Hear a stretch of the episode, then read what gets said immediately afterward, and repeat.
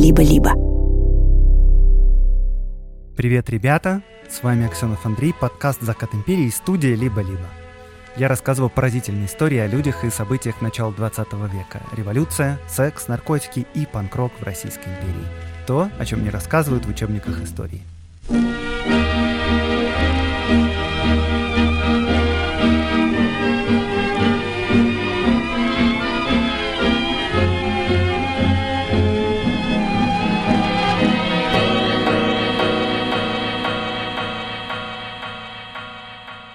Ребята, сезон подкаста «Закат империи» подходит к концу. Осталось только два выпуска, и это, считай, сегодняшний. Но мы скоро увидимся, мы уже готовим новый особенный сезон, ждите новостей. А пока что я хочу напомнить, что платная подписка на Patreon, закрытый телеграм-канал, подписка на Boost или в Apple подкастах — это лучший способ поддержать и меня, и студию. Все время межсезонья везде будут выходить разные материалы и от меня, и от студии. Ссылки в описании этого выпуска. А еще, пожалуйста, напишите какой-нибудь классный отзыв в Apple подкастах, Кастбоксе или Spotify, или где вы еще слушаете. Поставьте классную оценочку. Это не только очень приятно мне лично, но и помогает подкасту в продвижении. А еще на новогодних праздниках будет традиционный стрим с ответами на вопросы. Заходите на YouTube, и присылайте свои вопросы к стриму заранее, если хотите, в любых соцсетях. И да-да, на соцсети тоже подписывайтесь. А теперь рекомендация книжек от меня и от партнера этого сезона, подписного книжного сервиса BookMate.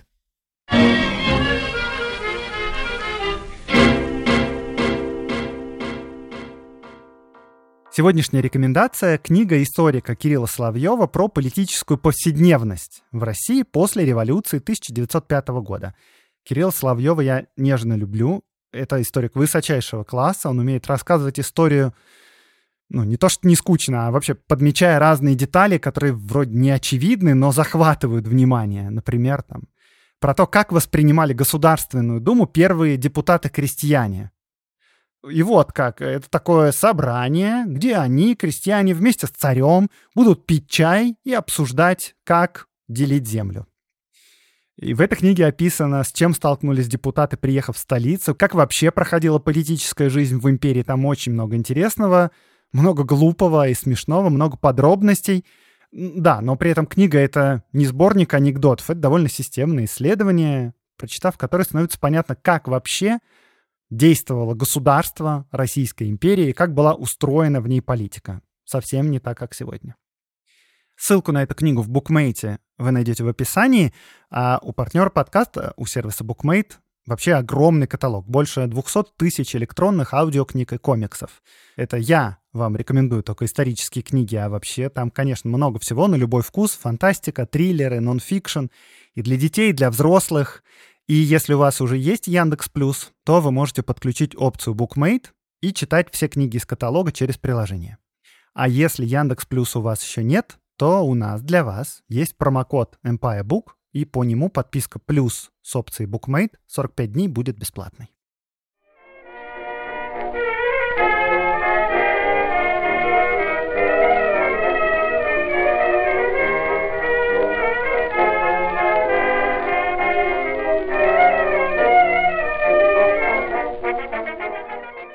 Холодный ноябрь 1911 года. 12-летний школьник Володя идет в школу, но на уроках вдруг все пошло не так.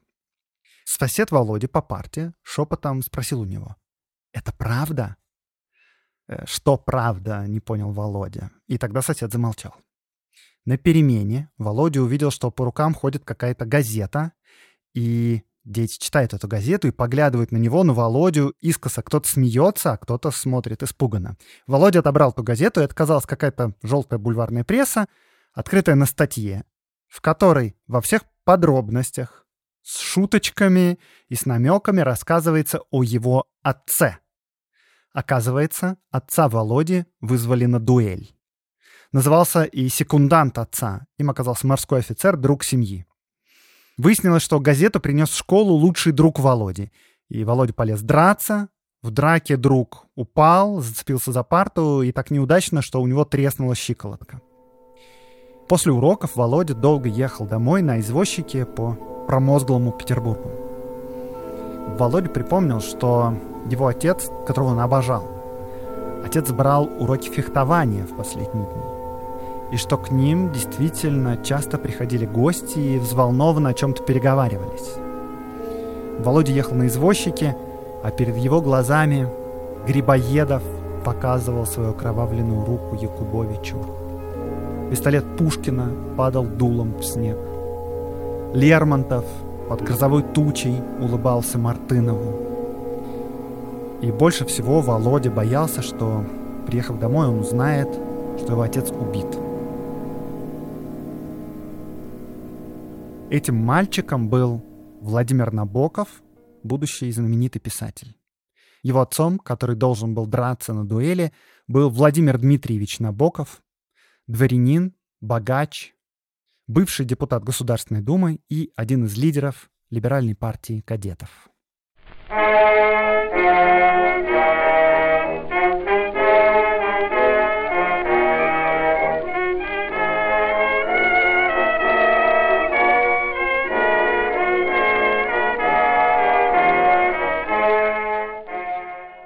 Владимир Дмитриевич Набоков — это дворянин, барин и русский интеллигент до мозга костей, которого, впрочем, богатство его не испортили.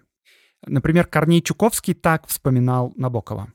Талантов больших в нем не было. Это был типичный первый ученик. Все он делал на пятерку. У нас в редакции «Речи» всех волновало то, что он приезжал в автомобиле, что у него есть повар, что у него абонемент в оперу и так далее. Его костюмы, его галстуки были предметом подражания и зависти. И была в нем еще какая-то четкость, чистота. Как в его почерке, не умном, но решительном, ровном, крупном, прямом. Он был чистый человек, добросовестный. Жена обожала его чрезмерно, до страсти, при всех.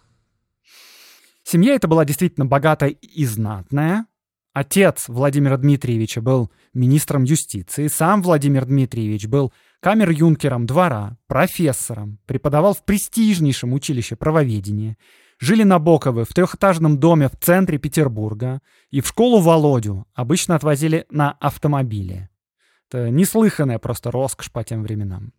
И при всем этом Владимир Дмитриевич, по общему мнению, был человеком принципиальным и высокоморальным. Он сотрудничал с нелегальным либеральным журналом «Освобождение». С первого дня он вступил в Союз освобождения, был одним из главных оппозиционеров во время революции 1905 года. Он стал одним из основателей Конституционно-демократической партии, то есть партии кадетов. Он какое-то время был даже заместителем председателя этой партии. Он выиграл выборы в Первую Государственную Думу. И когда Думу разогнал Столыпин на пару с императором, то Набоков подписал Выборгское воззвание, я как раз про это рассказывал недавно в выпуске про убитого депутата Герценштейна. И за эту подпись Набоков был арестован на три месяца и лишен избирательных прав, после чего, понятное дело, больше в Думу избираться не мог. За все это время чин камер-юнкера и должность профессора правоведения он, конечно, потерял, и дальше, после революции, сконцентрировался на партийной работе и на публицистике. Ну, в частности, он был одним из издателей газеты «Речь», где как раз и работал Корней Чуковский.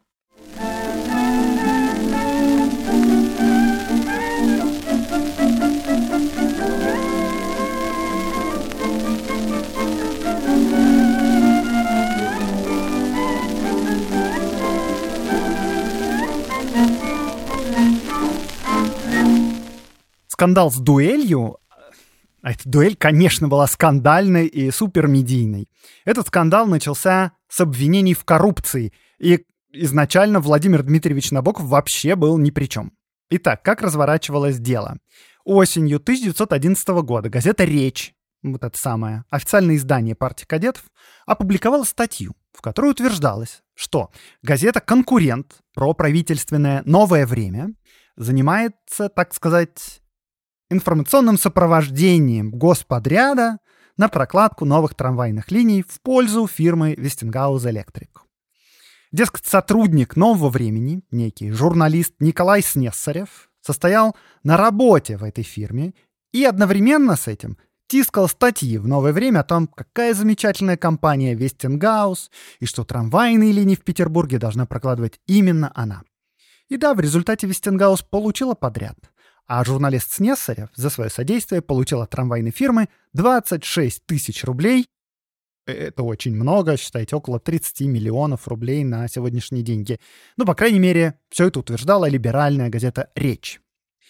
Газета «Новое время», на которую речь как бы набрасывает, это одна из самых известных газет в стране. Это газета частная, но она проправительственная, и ее читают и к ней прислушиваются в верхах. А издатель этой газеты, Алексей Суворин, это очень влиятельный человек. Ну, вообще, это настолько важная, новое время я имею в виду, газета для страны, что я делал про нее отдельный выпуск. Он так и называется «Самая важная газета империи». Но сейчас, в 1911 году, ее легендарный издатель Алексей Суворин уже тяжело болеет, делами не занимается, и поэтому газетой руководит его старший сын Михаил. Ну да, и можно сказать, что газета «Речь» и газета «Новое время» — это идеологические противники, которые сражаются друг с другом. С одной стороны, да, либеральное и оппозиционное издание, с другой стороны, проправительственное.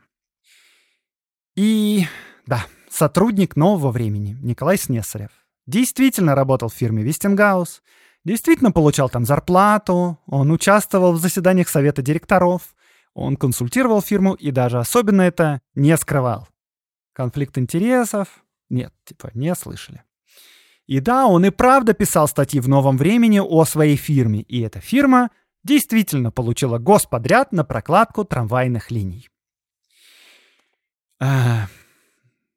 Но, тем не менее, этот предприимчивый сотрудник Николай Снесарев не оставил без своего ответа разоблачительную заметку о себе в газете «Речь». И он пошел в ответную атаку. Что же он может сказать, если он действительно работал на Вестингаус и получал там деньги и продвигал интересы этой фирме? Ну, в общем, в газете «Новое время» появился его ответ, где он говорил, что да, я работал на Вестингаус, и да, я получал там жалование, ну, никак не 26 тысяч рублей премию за информационное сопровождение. И да, я действительно консультировал фирму по тому, как выиграть подряд. Но Вестингаус подряд выиграла не из его статей или не из-за чего-то еще, а просто потому, что предложила самую низкую цену. И тут нет никакой коррупции, говорит Николай Снесарев. А статья в газете «Речь» — это инсинуация против меня. То, что я получаю деньги от Вестингауза, не означает, что именно из-за этого Вестингаус получает подряд. И чтобы пояснить, почему это именно инсинуация, Николай Снесарев прибегает к сравнению. Даю наглядный урок, что такое инсинуация.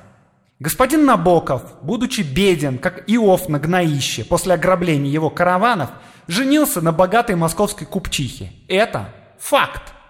Но если на вопрос, кто такой господин Набоков, я отвечу «человек, женившийся на деньгах», то, несомненно, прибегну к инсинуации.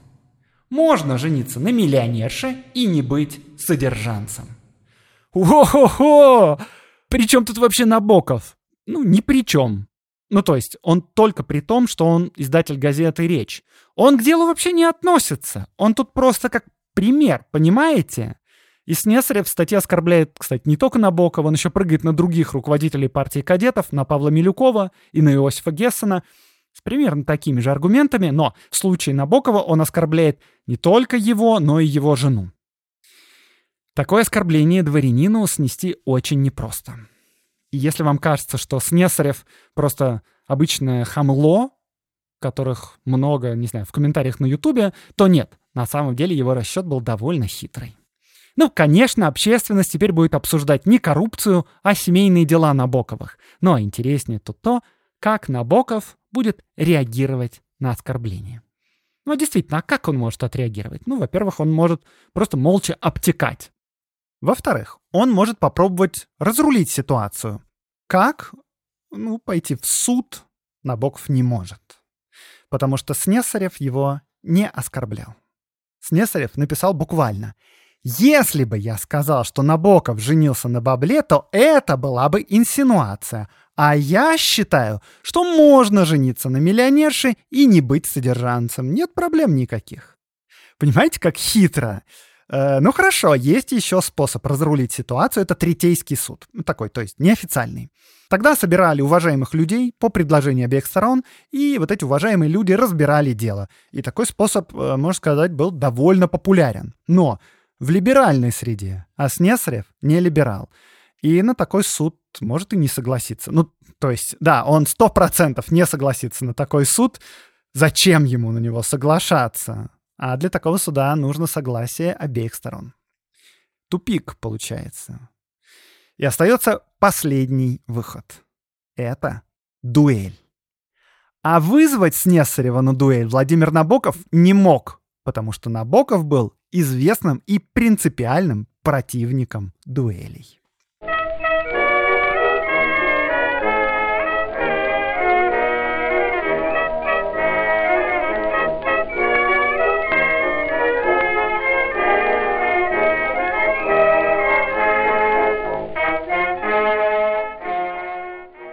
1909 году, то есть за два года до этой истории, Владимир Дмитриевич Набоков опубликовал серию статей «Дуэль и уголовный закон», где он со всех сторон рассматривал этот предмет.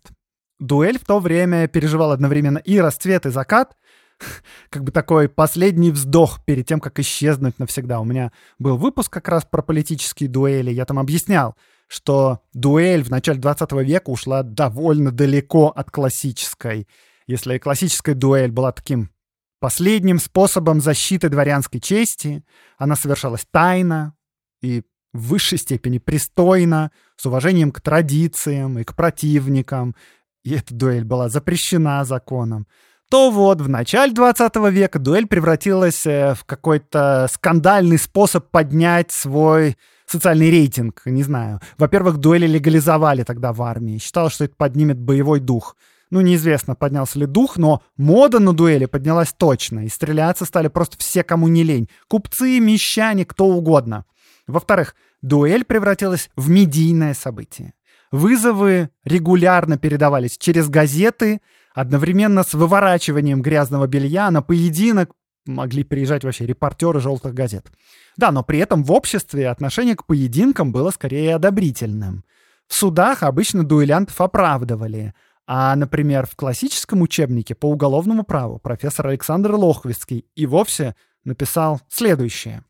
Дуэль, как предрассудок, имеет за собой великое начало чувства чести, личной неприкосновенности и достоинства. При всех недостатках и кровавых последствиях этого условного чувства чести оно имеет и великие достоинства. Оно дает человеку нравственную силу, оно возвышает его. Это чувство и его необходимое последствие, дуэль, могущественно содействовали цивилизации. И вот Владимир Дмитриевич Набоков радикально не согласен с профессором по уголовному праву, профессором Лохвицким. Он был принципиальным противником дуэли и всяких оправданий дуэли. Дуэль бессмысленно, пишет он в своей серии статей. Ну вот, да, оскорбили вас, или вашу жену, или вашу дочь, скажем, обольстили и бросили, и вы вызвали обидчика. Ну, разве от этого вашей дочери будет легче? Перестанет ли обольститель быть обольстителем после того, как вы его вызвали на дуэль? Как это вообще поможет делу? И если в XIX веке дуэлянта можно было бы хотя бы считать храбрецом, то сегодня и это невозможно, говорит Набоков. Потому что сегодня дуэль стала из частного дела общественным делом. И поэтому, когда тебя оскорбляют публично, наоборот, нужна смелость и храбрость, чтобы наперекор мнению общества не идти на дуэль. Сегодня в цивилизованном прогрессивном обществе дуэли — это просто анахронизм, это варварство, так считает Набоков. И об этих взглядах Владимира Набокова прекрасно знает журналист Николай Снесарев. И он действительно поступил хитро. Если Набоков никак не ответит на его наброс, то все будут обсуждать Набокова, а не снесаревские делишки с деньгами и господрядами. А если Набоков сделает то единственное, что ему как дворянину, как человеку чести остается, ну, то есть передать вызов на дуэль, то получится, что он, Набоков, принципиальнейший и приличнейший либерал, окажется лицемером, который сам не следует своим правилам. Ну, вообще-то, а что с этих либералов взять? Они же вечно говорят одно, а делают другое. Ха-ха. И именно поэтому в своей вот этой статье Николай Снесарев направил самые большие оскорбления именно на Владимира Набокова, скажем, не на автора антикоррупционного расследования. Так что же делать, Владимир Дмитриевич? Дам вам, ребята, минутку на размышление, на попытку решить эту задачку. Получается у нас молча обтекать нельзя, в суд идти невозможно, но дуэль вызывать тоже. И пока вы думаете, партнерская интеграция.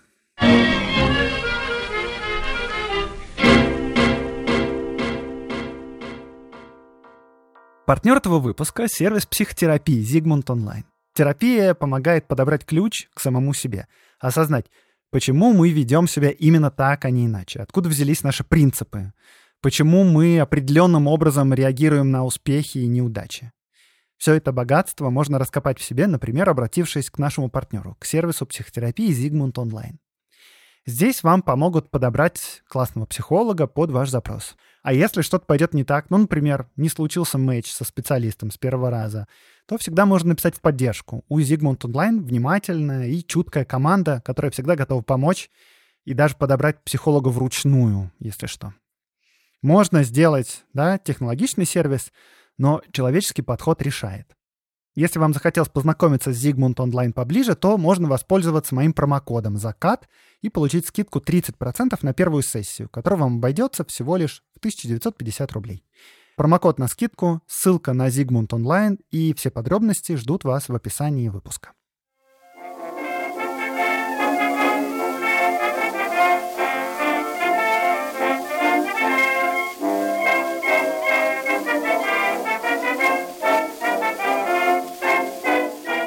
17 октября 1911 года в редакцию газеты «Новое время» в кабинет директора Михаила Суворина пришел зять Владимира Дмитриевича Набокова, капитан первого ранга Николай Коломейцев, герой войны, участник Цусимского сражения.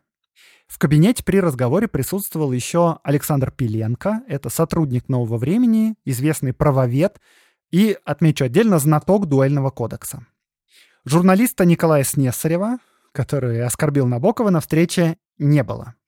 Еще, кстати, стоит заметить, что издатель Михаил Суворин обычно не любил принимать посетителей. Бывал даже, что он просил кого-нибудь из своих сотрудников притворяться собою. Так вот, если учитывать, что Михаил Суворин был лично, то это означает, что встреча была действительно серьезной. Николай Коломейцев, офицер, э, сказал, что он представляет интересы Владимира Дмитриевича Набокова. И что Набоков через него выражать сожаление, что сотрудник газеты «Новое время» Снесарев перешел границы и от политической полемики перешел к хулиганским выпадам против семьи Набоковых. И, полагая, что это могло произойти по недосмотру редакции, Владимир Дмитриевич Набоков выражает пожелание, чтобы эта ошибка была исправлена, и чтобы газета извинилась за своего сотрудника публично на страницах своего издания в ближайшем выпуске. Михаил Суворин, директор, отказался приносить извинения от имени газеты. И тогда Николай Коломейцев сделал то единственное, что оставалось сделать. Передал вызов на дуэль. Но не журналисту Снесареву, а самому редактору газеты «Новое время». Типа, что? Ну, смотрите, Набоков тем самым показал, что считает вообще ниже своего достоинства общаться, вообще как-то взаимодействовать с хамом Снесаревым. Снесарев, по мнению Набокова, хотя и был дворянином, но был личностью, цитата, не дуэлеспособной, то есть неровней самому Владимиру Дмитриевичу Набокову. Снесарев, безответственный Парвиню, и его нападки не способны были оскорбить честь Набокова.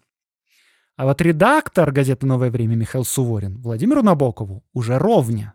И если он отказывается извиняться за своего сотрудника, то он тем самым оскорбляет честь Владимира Дмитриевича. Ну, Михаил Суворин, справившись с недоумением, вызов принять отказался. И на просьбу даже офицера Николая Коломейцева передал Владимиру Набокову письменный отказ от дуэли. Коломейцев удалился, а ситуация, получается, мгновенно повернулась в обратную сторону. Ну, потому что, конечно, своим вызовом Владимир Набоков показал, что он человек чести и личной храбрости, что журналист Снесарев — хам и ничтожество, которое не заслуживает разбирательств с приличными людьми, и что редактор газеты «Новое время» Михаил Суворин не только покрывает коррупцию среди своих сотрудников, но он еще и трус, не готовый защищать свою честь.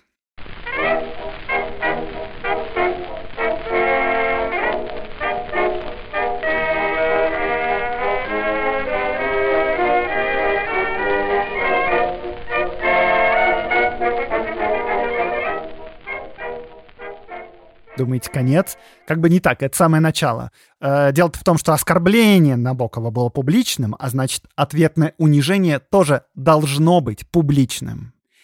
И на следующий день Владимир Дмитриевич Набоков поместил в партийной газете речь, сообщение о произошедшем.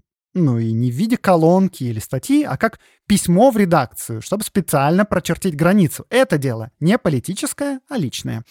И в этом письме он изложил вчерашние события, а закончил так. Мне остается только подчеркнуть, что редактор «Нового времени», очевидно, так же мало, как и его сотрудник, заслуживает того, чтобы кто-нибудь ожидал от него естественного проявления личной порядочности. Раунд. Ход перешел к редакции «Нового времени», и теперь уже перед Михаилом Сувориным встал выбор – обтекать или ответить. И уж, конечно, он ответил.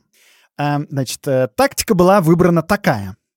Этот вызов на дуэль не был вызовом на дуэль, потому что никак не соответствовал дуэльному кодексу. И описано все это было в таких выражениях. Вчерашнего числа под вечер в редакцию явился господин, передававший секретарю с просьбой о напечатании четвертушку бумаги, на которой было написано, что редакция «Нового времени» чего-то в письме господина Снесарева не досмотрела и в чем-то перед господином Набоковым извиняется. Сущность беседы с посетителем воспроизвести очень трудно. С одной стороны, мой собеседник говорил, что он передает мне вызов – но с другой стороны, он настойчиво силился, как он сам выражался, уладить дело переговорами лично со мной. Секундантом он себя не называл, да и называть не мог, так как всем известно, что секунданты существуют в природе только парами. Суворин указывал, что Коломейцев пробыл в редакции около двух часов, Хотя по кодексу он должен был передать вызов, удалиться и ожидать секунданта второй стороны, чтобы с ним все обсудить.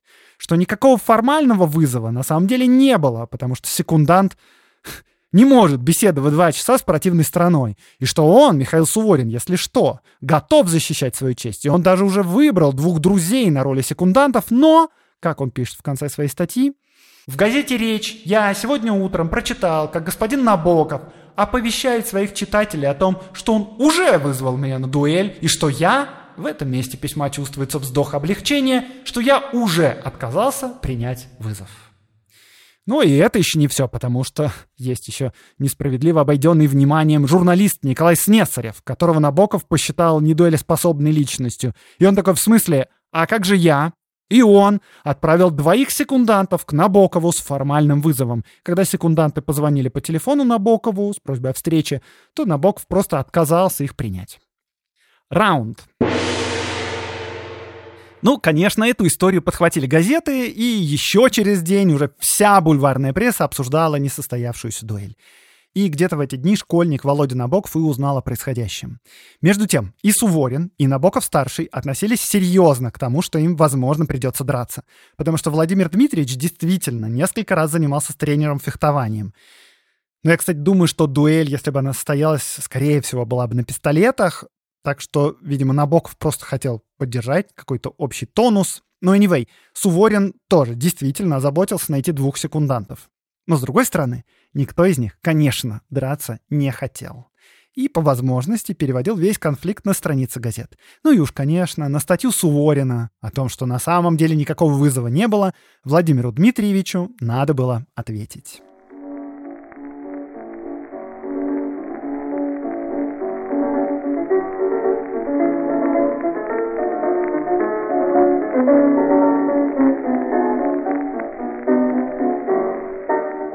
Еще на следующий день в газете «Речь» было опубликовано очередное письмо Набокова, которое начинает так. Я извиняюсь перед читателями речи в том, что должен вернуться к эпизоду между мною и господином Михаилом Сувориным. Ну а дальше он очень коротко пишет, что у него на руках есть бумага с подписью Суворина, в которой Суворин черным по белому на русском языке отказывается от вызова. Так что, чтобы он там не говорил в своей газете, но вызов был. Он был передан Михаилу Суворину. И Суворин понимал, что это вызов, потому что от дуэли он отказался прямо письменно. Раунд. Да, кажется, положение Михаила Суворина незавидное. Что же он предпримет? Ну, он решил сменить тактику, что, очевидно, показывает, что аргументы Набокова серьезные. Новая тактика такая. Господин Набоков все не унимается. Пусть же он получит должное. Он оповещает, что вызвал меня на поединок, а я отказался. Далее известно, что господин Снессарев вызвал на поединок его самого, и тут же он отказался. Казалось бы, положение нас обоих незавидное. Оба мы перепугались вызова до смерти и отказались от честной встречи с противником на поле брани. Однако, по словам господина Набокова, выходит, что я, отказываясь от поединка, совершил что-то постыдное. А он, убежав от встречи с господином Снесаревым, совершил что-то в высшей степени благородное. Ну, во-первых, спасибо, господин Суворин, что вы наконец-то признали, что вызов был. Видимо, да, так? А во-вторых, ну, вообще-то, да, так и выходит, действительно. Вспомним еще, с чего все начиналось. С крайне неприличного напрыга на жену Набокова. Ну ладно, дальше Суворин опять повторяет, что вызов Набокова был на самом деле не вызов, и что Коломейцев не секундант, и что так дела по дуэльному кодексу не делаются, и что, кстати, Набоков у нас считает себя великим знатоком дуэлей, и даже серию статей написал, даже издал их потом отдельной брошюрой. А в кодексе не разбирает сам. И вот тут надо сказать, что Суворин кое в чем прав. Потому что действительно вызов был передан с нарушением дуэльного кодекса. Так дела действительно не делаются. И Набоков это элегантно обходит, говоря, ну, слушай, ты же сам письменно отказался от вызова. Значит, в момент вызова считал его настоящим. Ну и в чем проблема тогда? Ну, откровенно говоря, эту ситуацию немного абсурдно оценивать с точки зрения настоящих дуэльных правил. Потому что, повторюсь, классическая дуэль — это дело исключительно частное и тайное. Федор — американец Толстой, Луи де Клермон, сеньор де Бюсси и Сирано де Бержерак в гробу бы переворачивались, увидев, во что превратили благородную дуэль их никчемные потомки. Ну и вообще, в целом, если чисто посчитать лайки в этой ветке срача, то видно, да, что Суворин проигрывает, ну, потому что он такой вызов, да, был, и я от него отказался, но на самом деле вызова не было. А потом он еще пишет, а вот вызов от Снесарева был самый настоящий, по всем формальным правилам, но Набоков струсил, струсил. Как вы думаете, ответил ли Набоков? Ну, мы понимаем, что в целом тут уже можно не отвечать. Видно, что Суворин проигрывает. Но, конечно, как и все мы, Набоков не может удержаться и опять пишет ответ. И ответ этот в стиле «Чувак, просто перечитай мой предыдущий камень. Там уже все написано. Меня, знаешь, немного угнетает общаться с оппонентом, который игнорирует просто, что ему пишут. В сегодняшних своих пространных объяснениях господин Суворин забывает лишь об одном. Он забывает объяснить факт передачи моему уполномоченному письменного документа, удостоверяющего тот отказ от принятия переданного ему вызова от которого он теперь отрекается. Поэтому все рассуждения господина Суворина на тему о соблюдении или несоблюдении столь хорошо ему известного дуэльного кодекса отпадают. Его поведение во всем этом деле достаточно ясно. Если не для его друзей, то для общественного мнения. Раунд.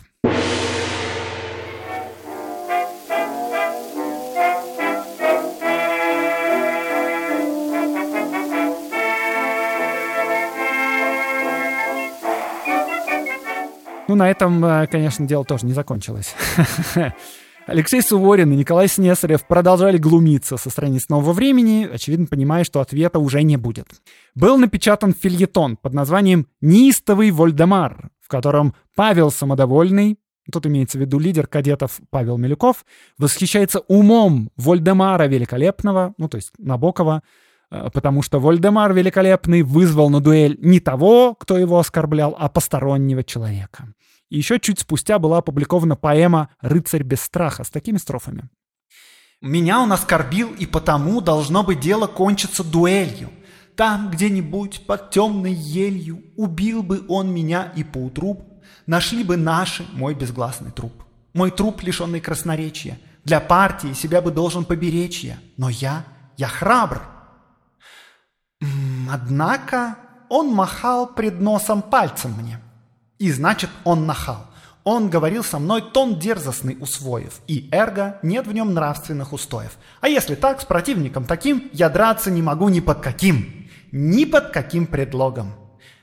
Но все же, говоря высоким слогом, я должен получить какой-нибудь реванш. Идея! Шел с ним кто-то, верно, дядя? Я вызов свой ему пошлю, не глядя. Короче, новое время уже перешло к диссам, но Набоков хранил благородное молчание.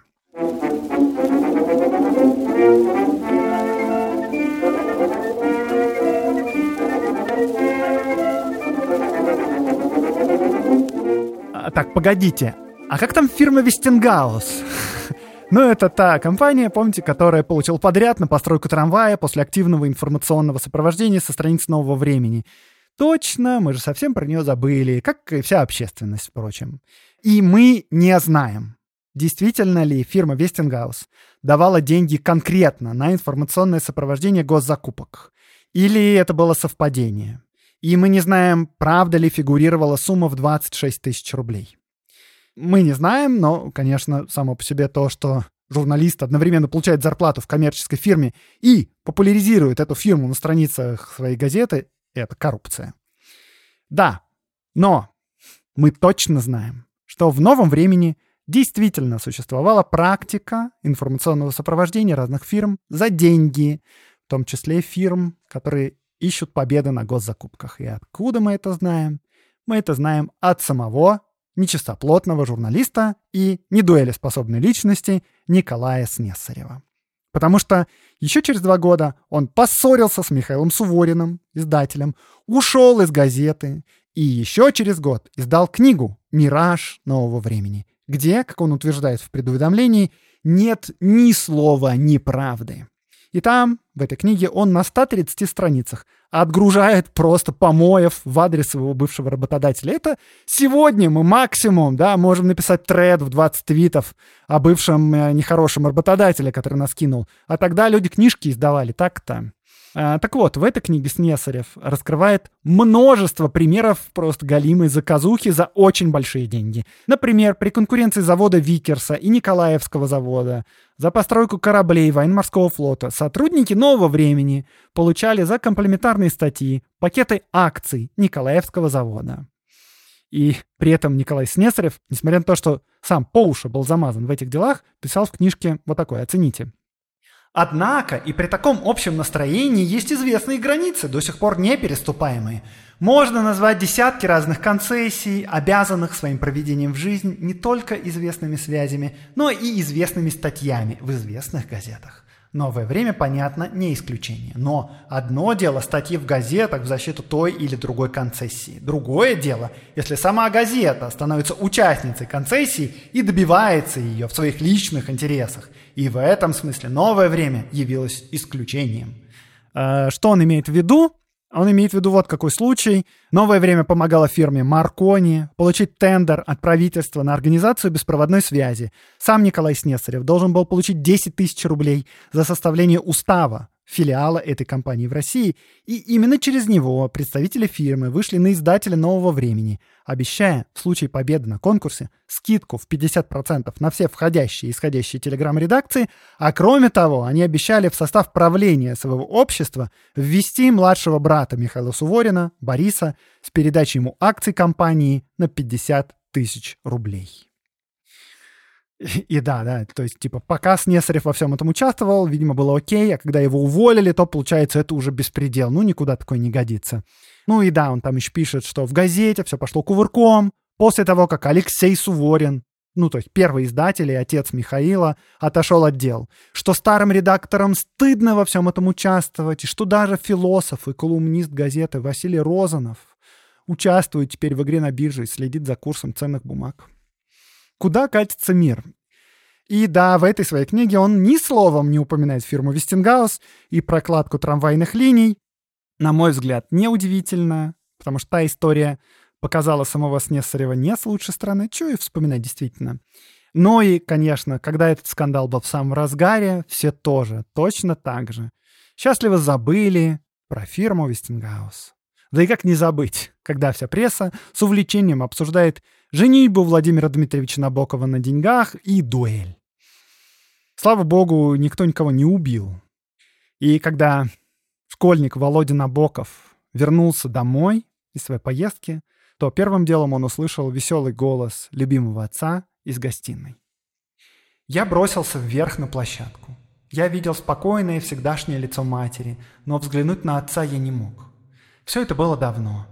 Ни тени от этого будущего не падало на нарядно озаренную лестницу петербургского дома. И, как всегда, спокойно была большая прохладная ладонь, легшая мне на голову.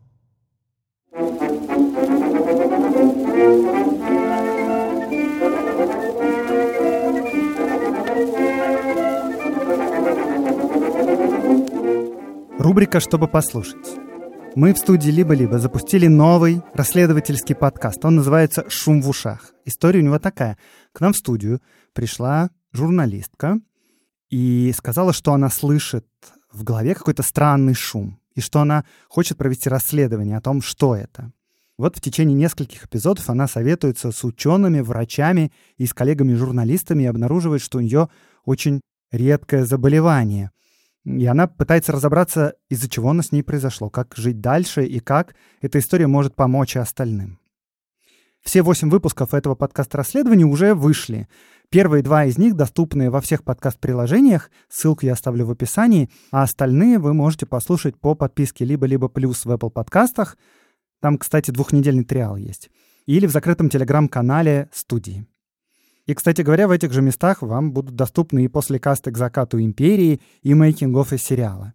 Слушайте подкаст «Шум в ушах», ссылка будет в описании.